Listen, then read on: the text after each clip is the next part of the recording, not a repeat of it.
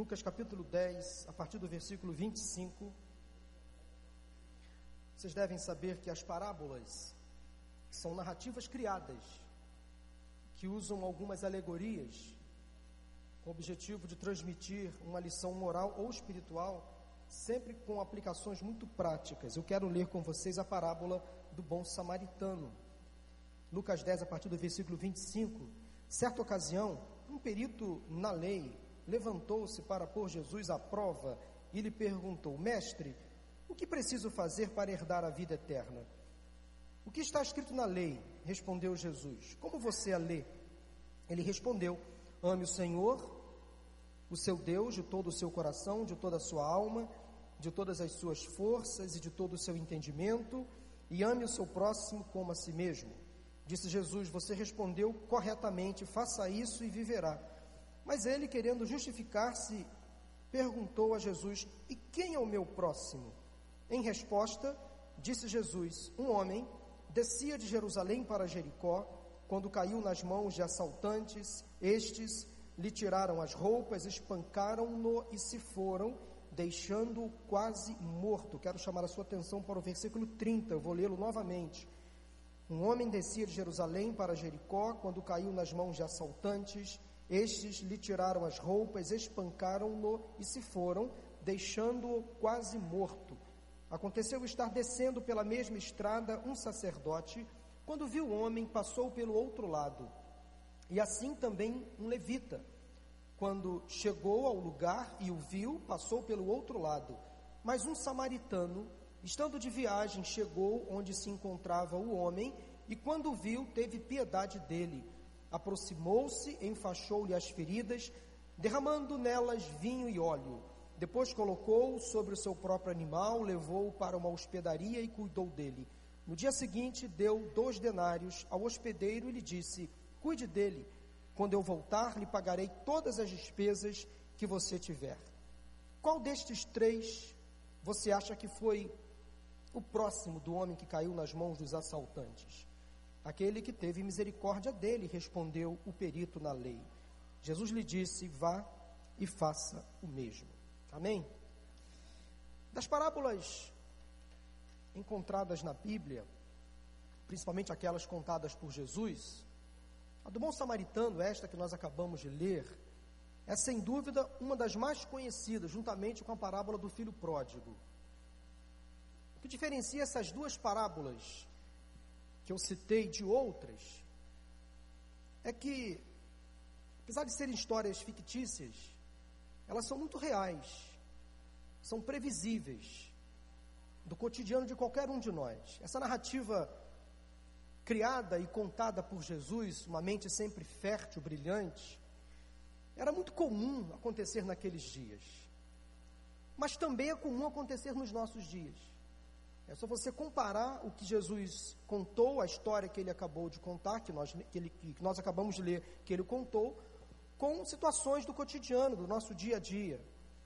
Tanto a emboscada e o assalto, como a falta de empatia e a indiferença por parte daqueles que poderiam fazer alguma coisa pelo assaltado, pela vítima e não fizeram, estão presentes por toda parte da nossa sociedade. A estrada que ligava Jerusalém a Jericó, ela passava por uma região desértica, cercada de paredes rochosas, o que facilitava a presença de assaltantes que ficavam escondidos em grutas, em buracos, na pedra, esperando a passagem de viajantes indefesos.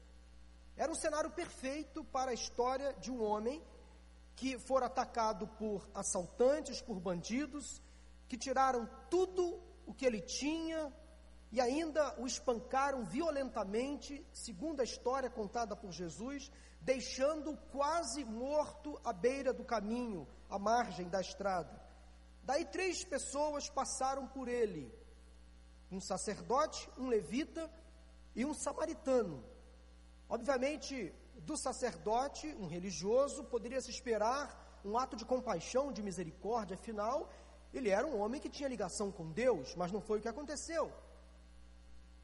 Um levita também poderia se esperar um ato de compaixão, de misericórdia, mas não foi o que aconteceu. Afinal, um levita era um homem que cuidava das coisas do templo, da adoração, do serviço, do culto. E finalmente, uma terceira pessoa passou por aquele homem assaltado, moribundo, à beira do caminho, um samaritano.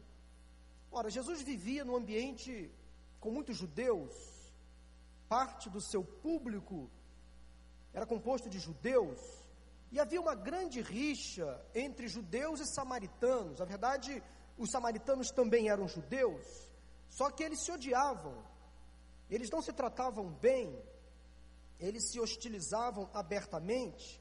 Daí, o bom samaritano, como conhecido, resolve abrir mão nessa história contada por Jesus das suas barreiras sociais, culturais, religiosas, para ajudar aquele homem sofredor à beira do caminho.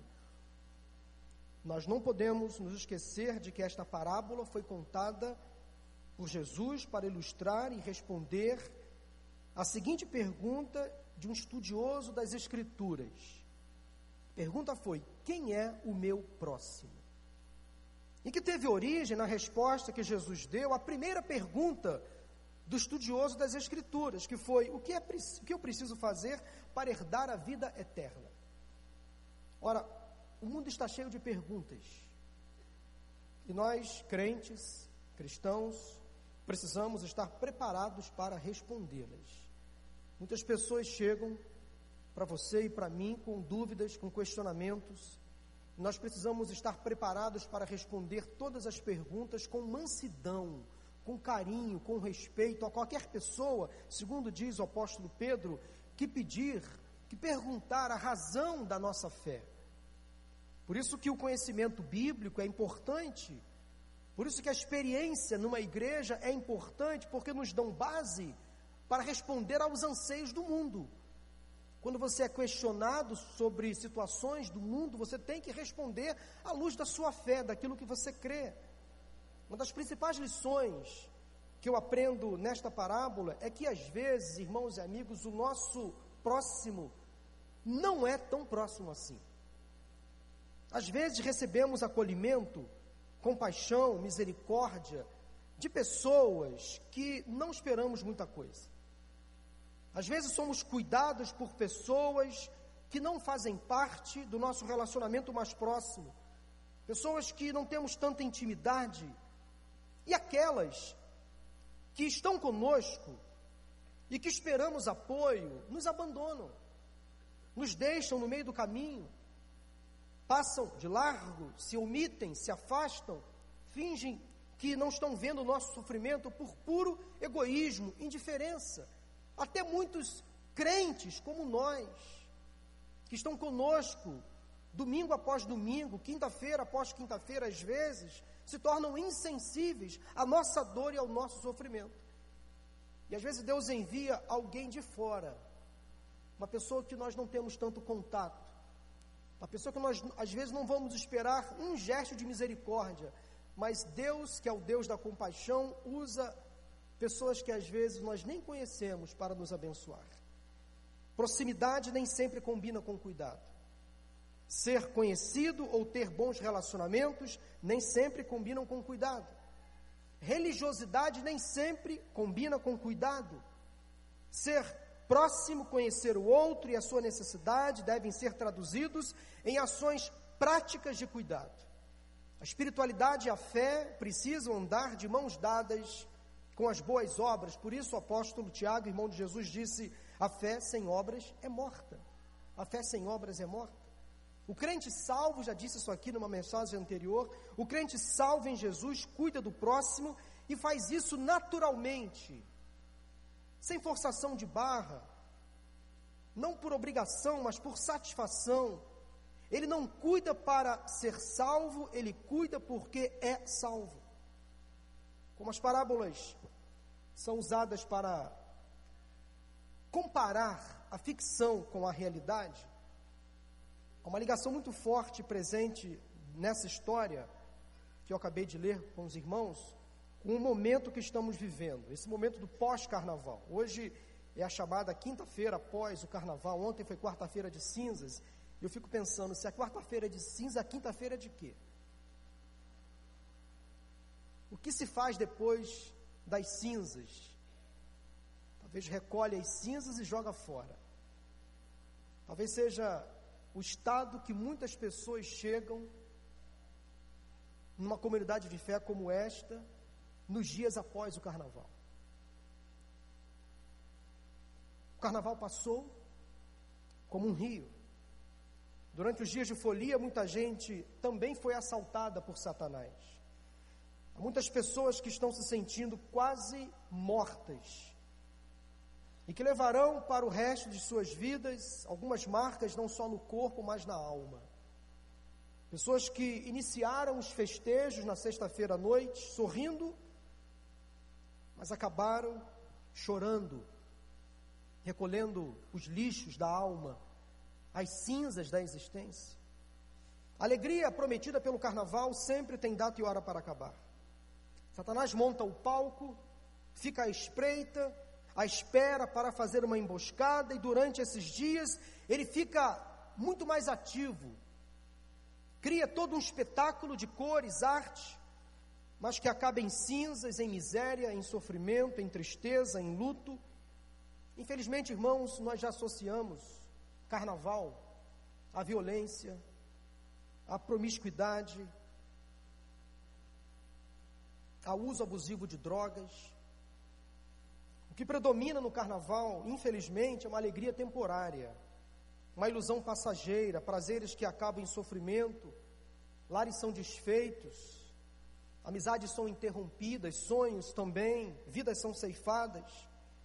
Eu li ontem, me parece ontem, ou terça-feira, uma postagem de um jornalista que me fez analisar algumas incoerências do carnaval sobre o que deve se passar na cabeça de um folião, que são estimulados, por exemplo, ao sexo, com as músicas, com as danças sensuais, pouco ou nenhum uso de roupas, distribuição de preservativos, o que vale ao prazer, à diversão Daí, depois, esses mesmos foliões são alertados de que o assédio é crime.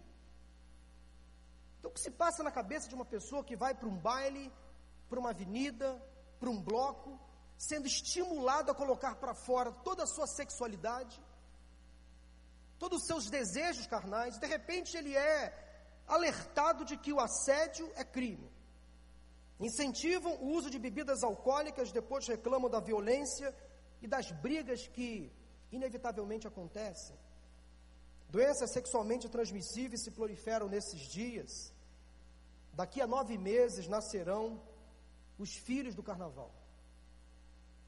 Filhos sem pai, que ficarão sem mãe. Depois o governo lança campanhas educativas. Crises começam nas famílias, divórcios, adolescentes. Divórcios acontecem com casais, adolescentes e jovens entram na vida de drogas, do crime, mas depois a conta chega. E tudo começa com uma simples brincadeira, num bloco, num baile, na avenida, num show. E as pessoas às vezes acham que isso não tem nada a ver. Carnaval é festa da carne, onde o maligno domina quem sabe há pessoas aqui nesta noite quase mortas, que foram vítimas desse carnaval ou de outros carnavais, e que ainda carregam no corpo, na alma, dor, manchas, muito sofrimento, gente que sofreu emboscada, que foi machucada, violentada, agredida, gente que caiu, pessoas que foram assaltadas por ladrões, que roubaram a inocência, a alegria, o sonho, o prazer. Gente que ficou à margem por causa da solidão da caminhada, que foi abandonada pela vida.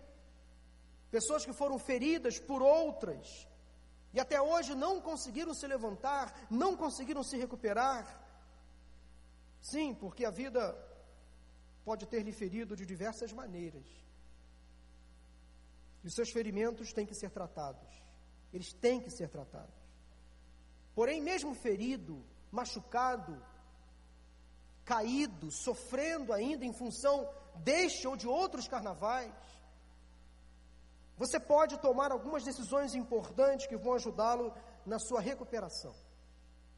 Eu quero deixar algumas lições para você que veio aqui se sentindo como o homem desta parábola, machucado, caído, abandonado, quase morto.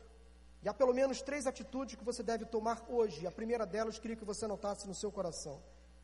Para você sair daqui hoje celebrando a vida, celebrando o recomeço, celebrando a misericórdia, o cuidado de Deus, em primeiro lugar você precisa retomar o seu estado de consciência e continuar caminhando para o destino que Deus reservou para você. Aquele homem assaltado estava fazendo uma viagem que ia de, Jerusalém para Jericó. Mas infelizmente a sua caminhada foi interrompida, ele foi assaltado, ele foi violentado, agredido, ele ficou ali caído. Por um tempo ele não pôde mais caminhar, estava ali então prostrado, sem perspectivas, talvez inconsciente, precisando retomar o seu controle, retornar à vida. Os assaltantes tentaram impedi-lo de continuar a sua jornada, mas ele precisava novamente olhar para frente e seguir o seu destino. Eu quero caminhar com vocês nesta mensagem, irmãos, tentando entender que essa é uma história real. Apesar de ser uma parábola, uma ficção contada por Jesus, mas é tão real essa história que faz parte talvez da sua vida, do seu cotidiano. Escute o que eu vou dizer para você que entrou aqui hoje machucado pela vida. O que Deus reservou para você é um destino ainda inacabado. O seu destino não é aqui. O que Deus tem para você é um destino eterno. Então você não tem que se contentar com a queda, com o fracasso. Não é este o propósito de Deus para a sua vida. Por mais que pessoas tentaram te machucar, te violentar, te agredir, até mesmo num passado muito distante, você não precisa, não, não, não pode e não deve sentir travada. Porque não é o que Deus tem para você. Você não pode ficar caído, prostrado, quase morto. Ainda um sopro de consciência e de vida dentro de você, um clarão na sua memória, um flash de luz, capaz de levar você de volta à existência. Você precisa acordar para a vida, mesmo tendo ainda algumas dificuldades e permitir ser cuidado por um bom samaritano, alguém que Deus com certeza colocará no seu caminho. E eu creio que se, por alguma razão, uma pessoa não se aproximar de você, não cuidar de você por algum gesto de omissão, eu creio que Deus envia anjos para te socorrer. Ele sempre abre um escape, ele sempre abre uma brecha, para que você saia por essa brecha e seja liberto da prostração. Deus nunca abandona aquelas pessoas que, num ato, por mais que seja pequeno de consciência, diga para ele: Senhor, ajuda-me. Isso me faz lembrar a história que foi contada aqui, um testemunho daquele jogador da Chapecoense, o Neto. Uma vez ele veio em nossa igreja e contou o testemunho dele, na queda daquele avião da Lamia, que ia do Brasil para a Colômbia para fazer aquele jogo final da Copa Sul-Americana. O avião caiu, a maior parte dos passageiros, tripulantes já mortos, pouquíssimos sobreviventes. Algumas horas depois da queda do avião, ele estava ali inerte, apagado, quase morto. Mas Deus soprou de novo fôlego de vida nele, e ele ouviu barulhos, ele viu a luz da lanterna, era madrugada, muito frio, e ele, mesmo que sem forças, gemeu. E estava passando um, um, soldado, um bombeiro perto dele, e ouviu alguma coisa, e para, para, para, todo mundo fica calado que eu estou ouvindo alguma coisa. Era de madrugada, um frio, aquela escuridão, corpos por todos os lados. Os bombeiros já, já tinham resgatado alguns sobreviventes. Quando estavam indo embora, alguém ouviu: para, para, eu estou ouvindo alguma coisa. E o neto, servo de Deus, no ato ali um suspiro. Ele gemeu e foi lá o soldado bombeiro, olhou, percebeu que nele ainda havia vida, ele foi resgatado, sobreviveu, passou muito tempo na UTI e ele está vivo para a glória de Deus. Milagres acontecem. Um suspiro, bastou um gemido que Deus enviou um anjo e disse assim: está vivo, quase morto, mas ainda vivo, vamos resgatá-lo. Vamos tirá-lo daqui, vamos levá-lo para uma hospedaria. Vamos pagar a despesa do tratamento. Aproveita e faça um levantamento e analisa o rumo que você está dando à sua vida, à sua saúde, aos seus sonhos, à sua família, ao seu futuro. Retome o seu estado consciente, cuidado com as suas escolhas, com as suas amizades, porque às vezes você, sem perceber, é levado a tomar decisões erradas por conta das companhias, das amizades, ou falsas amizades, que te levam às vezes para um baile, para uma festa, para uma boate, para uma noite de bebidas, de drogas, mas depois a conta chega. Depois a conta chega. Toma uma decisão, se esforce para dar um novo destino à sua vida. Você precisa caminhar novamente ao lado daqueles que já caminham com Jesus. Você precisa sair do marasmo, da prostração, voltar para a estrada que vai te levar ao céu, pegar o caminho de volta para um destino certo, seguro. Não ceda aos apelos do maligno, das más companhias, não caia nas suas armadilhas. Você não foi criado para ficar à margem, você não foi criado para ficar caído, prostrado, não é o seu lugar. Você foi criado para estar no caminho, andando conscientemente, de cabeça erguida, seguindo o destino que Deus traçou para você. Portanto, retome o seu estado de consciência, retome a razão, o controle das suas ações, das suas emoções, olhe para frente. A Bíblia diz em Efésios capítulo 5, versículo 14: Desperta, ó tu que dormes, levanta-te dentre os mortos e Cristo resplandecerá sobre ti ainda para você um longo caminho a percorrer. Ainda não é o fim. Na história, o homem ia de Jerusalém a Jericó, ele quase foi impedido, mas teve um lampejo de esperança, que foi suficiente para tirá-lo daquela condição miserável. O caminho para Jericó ainda não terminou e tem que ser percorrido na companhia de Jesus. O bom pastor, aquele que dá sua vida pelas ovelhas, o seu destino é passar a eternidade com o Senhor. O seu fim é, andar ao lado de Cristo, na melhor companhia dele.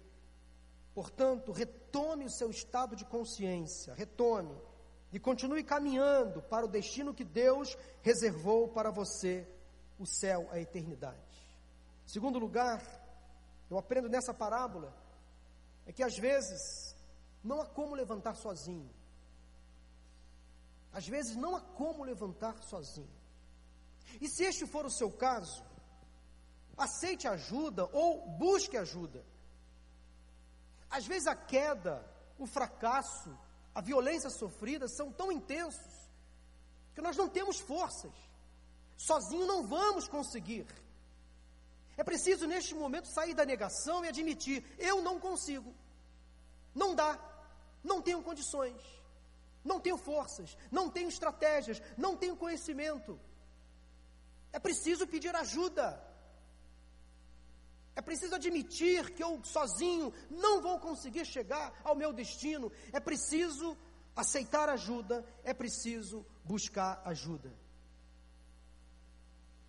Há momentos que na vida pensamos em olhar para trás é preciso pedir ajuda para poder continuar. E clamamos o nome de Jesus. E clamamos o nome de Jesus. E clamamos o nome, o nome de Jesus ele nos ajuda a carregar a cruz. Peça ajuda de Jesus. Senhor, eu não consigo. Salva-me. Venha ao meu encontro. Joga a corda. Eu quero sair daqui. Aquele homem estava quase morto. Precisava de apoio para se levantar, não estava conseguindo. Sozinho não conseguiria chegar a Jericó. Machucado demais, ferido demais, sofrendo demais. Alguém finalmente parou, demonstrou compaixão, misericórdia, quis cuidar dele. Um samaritano viu a necessidade, não se omitiu, prestou apoio. Imaginando a cena, deu ali mesmo, naquele lugar, os primeiros socorros. Fez a sua parte, colocou aquele homem de pé, no seu próprio burrinho, no seu próprio cavalo. O quase morto agora estava praticamente vivo, voltou para o caminho, agora ajudado por alguém. Foi levado a um centro de recuperação, a um tratamento. E arrumou quem o financiasse. Ele não tinha condições de pagar o tratamento sozinho. Mas quando Deus envia anjos, os anjos fazem o serviço completo barba, cabelo e bigode. E quando não consegue, chama, pede ajuda. Porque nem sempre o ajudante tem todos os recursos. Mas quando Deus envia o anjo, ele envia um anjo capacitado, que vai chamar outros. E não vai deixar aquele que caiu sozinho, sem resultado, sem resposta.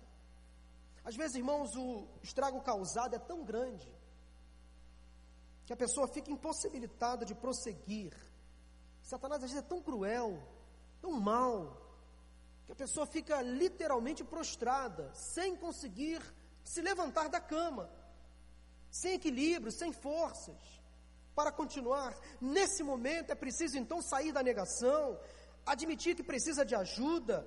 Às vezes será preciso abrir mão do orgulho, da timidez. Acompanhado, sendo ajudado, sendo mentoreado, sendo discipulado, ficará bem melhor. Quem anda sozinho pode ir mais rápido, mas nem sempre vai mais longe. Cantou Azaf Borba, uma das suas lindas canções. Quem anda sozinho pode ir mais rápido, mas nem sempre vai mais longe. Portanto, peça ajuda, caminhe com alguém. Não fique sozinho, não. Você não pode conquistar a vida eterna sozinho, você precisa única e exclusivamente de Jesus. Às vezes você não conseguirá a libertação dos vícios, das compulsões, sozinho. Você vai precisar do apoio da sua família, dos amigos, de um bom programa de recuperação, de um tratamento adequado, de uma terapia, de medicação, se for preciso, de um grupo de apoio da sua célula, por exemplo. Às vezes você não conseguirá restaurar o seu casamento sozinho. Você não vai conseguir se livrar das más companhias sozinho. Os seus esforços pessoais talvez não tirem você do problema, não livrem você da queda, mas sendo acompanhado, talvez você consiga. Haverá uma força dentro de você. Você precisa de ajuda, você precisa buscar ajuda. Admita, sozinho às vezes você não consegue. Portanto, admita, busque ajuda, aceite ajuda. Talvez você não consiga levantar sozinho. Você vai precisar de um grupo de apoio de companhia, de ajuda. Eclesiastes capítulo 4, de 9 a 12, a Bíblia diz: é melhor ter companhia do que estar sozinho, porque maior é a recompensa do trabalho de duas pessoas. Se um cair, o amigo pode ajudá-lo a levantar-se, mas pobre do homem que cai e não tem quem o ajude a levantar-se. E se dois dormirem juntos, vão manter-se aquecidos. Como, porém, manter-se aquecido sozinho? Um homem sozinho pode ser vencido mas dois conseguem defender-se. Um cordão de três dobras não se rompe com facilidade. Esse versículo é muito utilizado para tratar do relacionamento conjugal, quando Jesus entra nessa esfera do relacionamento, sustenta o casal, mantém o casamento. Mas ele é adaptado para outros, para outros relacionamentos, sem dúvida. Uma relação sólida, forte, ela se sustenta. Uma amizade sólida, forte, ela se sustenta. Quando um está mais fraco, o outro fortalece. E às vezes os papéis se invertem. Aquele que hoje está caído, amanhã vai estar forte, pronto para ajudar. Essa é a graça do Evangelho. Quem sabe você entrou aqui hoje precisando de apoio, de alguém que te ajude a levantar, mas amanhã você vai estar de pé e estendendo a mão para alguém que vai estar caído. Esta é a graça do Evangelho. Quando penso que estou fraco, aí é que sou forte. Esta é a graça do Evangelho. Esta é a misericórdia de Deus que nos alcança, nos retira do pó, nos eleva à condição de restaurado para restaurar. Esta é a proposta do Evangelho. Pessoas transformadas, aptas agora a, a transformar. Pessoas libertas, agora agentes de libertação. Pessoas que foram cuidadas, agora prontas para cuidar. O Evangelho não é bom por causa disso? Essa é a grandeza do Evangelho, uma das grandezas do Evangelho. Você precisa de companhia, de uma boa companhia. Selecione as suas amizades. Você precisa de um bom samaritano ao seu lado, de um amigo, discipulador, de alguém que vai caminhar com você, pastorear você, discipular você, cuidar de você. Seja amigo desta pessoa, abra o seu coração, com o tempo. Coma um quilo de sal com essa pessoa, se preciso for como diz o ditado, mas você precisa prioritariamente de Jesus. Ele é o principal amigo, ele é o caminho, a verdade e a vida. Ele veio ao mundo para buscar e salvar aquele que estava perdido. Portanto, apresente-se esta noite a Cristo. Pode contar com Ele, Senhor, eu estou aqui, eu preciso da tua ajuda. Eu quero caminhar ao teu lado, seja o meu amigo. Seja o meu Senhor, seja o meu Salvador, meu amigo, deixe de ser autossuficiente e passe a ser suficiente do alto. Pare de ser centrado em si, abra o seu coração para Jesus. Terceiro e último lugar, essa história me ensina uma terceira lição que é a seguinte: saiba que, por mais que as circunstâncias da vida fizeram você cair e se machucar, nada impedirá a sua vitória. Por mais que as circunstâncias da vida fizeram você cair e se machucar, ninguém impedirá a sua vitória. Ninguém, nada e ninguém. Não sei se você já foi vítima de um assalto. Eu já fui. No ônibus, roubaram o meu relógio, a minha primeira aliança do casamento. Eu fiquei muito chateado. Comprei lá em Madureira, um sufoco danado, num ourives que tirou a minha pele. Eu tinha um ano de casado. Essa não é a minha aliança original. Mas o que Satanás roubou, Deus me deu. Aí eu fui lá na, no mesmo ourives, tinha arrancado a minha pele, falei, eu vou no mesmo cara. E comprei a mesma aliança. Claro, não era a mesma, mas era a mesma. Fiz de novo o mesmo empréstimo, o mesmo financiamento, paguei a mesma aliança.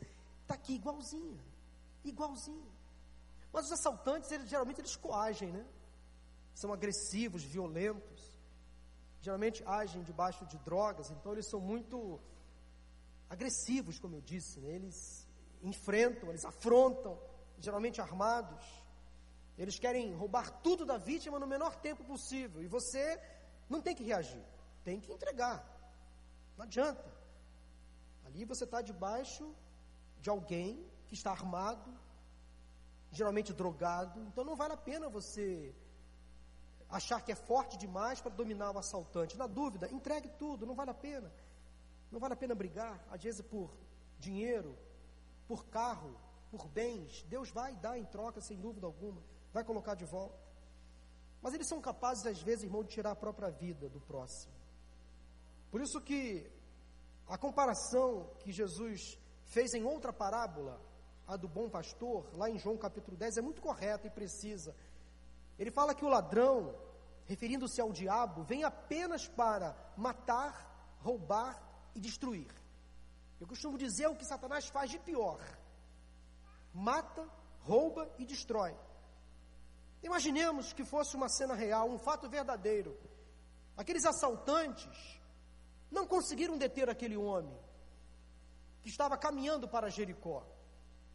Fizeram uma emboscada, armaram uma cilada, o abordaram de forma agressiva, violenta, fizeram-lhe descer do cavalo, não sei se ele estava caminhando a pé. O que eu sei é que ele foi violentamente agredido, foi roubado, assaltado, levaram tudo que ele tinha e foi quase morto muito machucado, ficou à beira do caminho, quase morto. Bateram tanto que pensaram: esse já foi. Levaram tudo que ele tinha. Assim é Satanás. Se vacilarmos, ele vai tentar levar o que temos de mais importante. Ele vai tentar roubar a nossa paz, a nossa alegria, o nosso prazer em servir a Cristo, em vir à igreja. Mas Deus sempre, como disse, enviará um escape, uma saída, uma solução, um anjo, um amigo, um ajudador. Ele nunca deixa desamparado um fiel. Isso é bíblico, é fato. O Senhor nunca deixa desamparado um servo. Ele sempre, de alguma forma, vai enviar um escape. Meu querido, minha querida, meu irmão, minha irmã, você pode ter sofrido perdas e danos ao longo da sua vida, uma vez que deixaram você quase morto. Mas, como eu disse, eu afirmo: o Senhor jamais deixará você sozinho, abandonado, jogado na estrada. Ele sempre estenderá a sua mão, mão de misericórdia, poder, de graça curar as suas feridas, pagar a sua conta. Aliás, a conta já foi paga na cruz.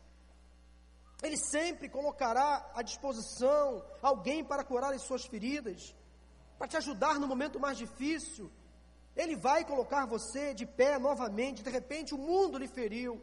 De repente, uma decisão errada que você tomou no passado, ainda hoje, traz na sua vida sequelas mas nada pode separar você do amor de Deus que está em Cristo Jesus, o nosso Senhor. Mesmo que eu ande por um vale de trevas, diz a palavra de Deus, vale de trevas e morte, não temerei perigo algum, pois tu estás comigo, a tua vara, o teu cajado me protegem. Deus está presente na dor, no sofrimento. E Ele não vai sossegar enquanto não resgatar você do sofrimento, da miséria. Ele sempre enviará outras possibilidades, outras chances. Por mais que você decida não ter a ajuda dele, que é um direito seu, mas ele não vai desistir de você. Por mais que você resista ao tratamento dele, ele não vai desistir de você. Ele sempre estará batendo a sua porta para você se conscientizar de que precisa dele, da ajuda dele, do favor dele, da companhia dele, da misericórdia dele. Que Deus tem para você uma vida repleta de significado e importância, de, porque Ele disse: Eu vim. Jesus disse: Eu vim para que tenham vida e a tenham em abundância, uma vida plena. Esta é a proposta do Evangelho.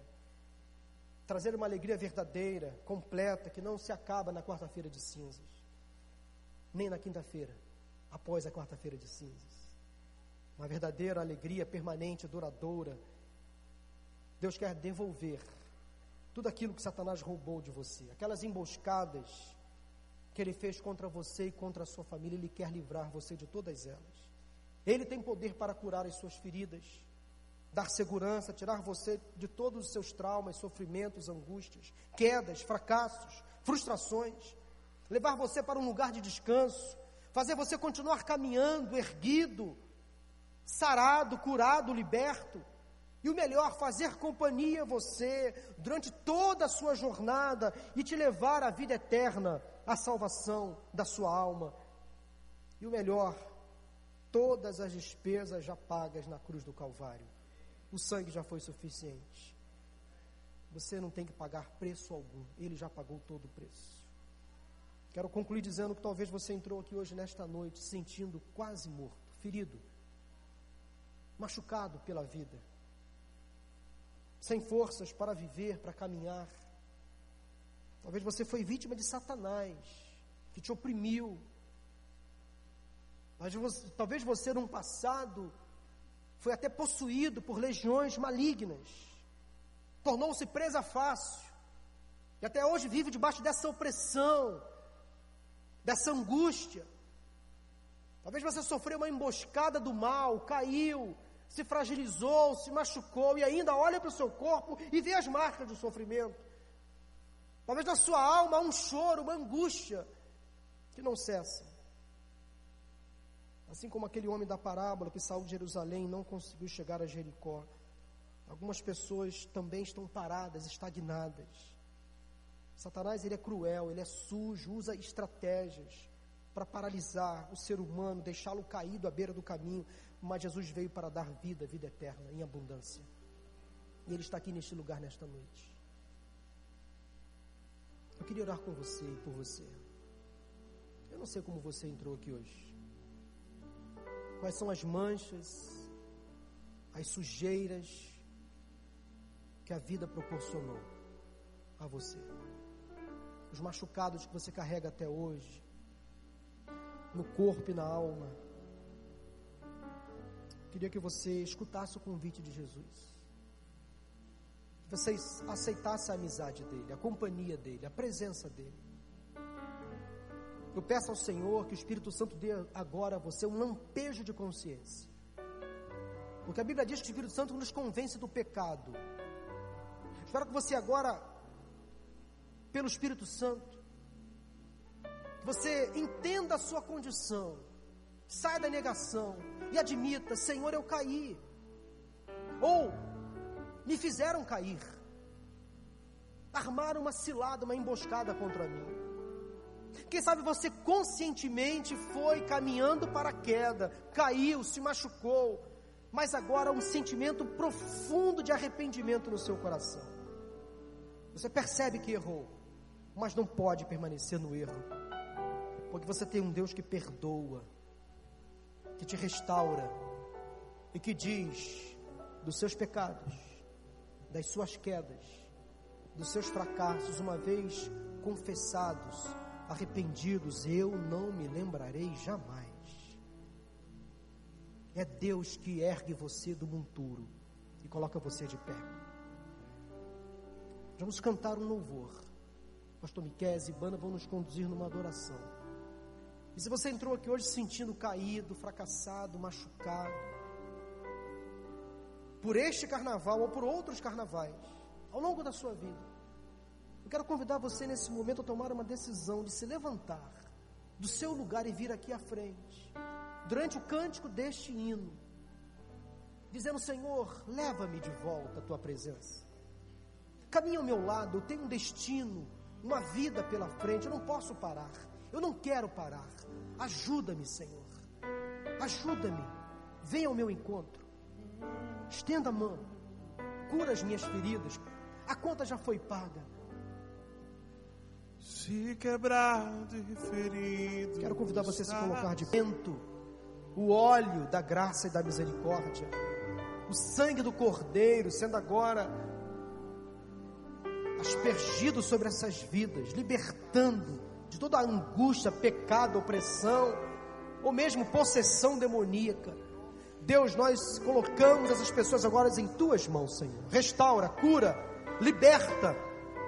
Traga de volta a existência, restaura, Deus, a alegria, o sorriso, repreendo, ó Deus, toda prostração, toda depressão, toda angústia, perdoa pecados nesta hora, Senhor, que essas pessoas não se tornem mais reféns do passado, aquelas pessoas que foram usadas pelo mal para ferir esses irmãos que estão aqui à frente, ó Deus, libera o perdão, para essas pessoas em nome de Jesus.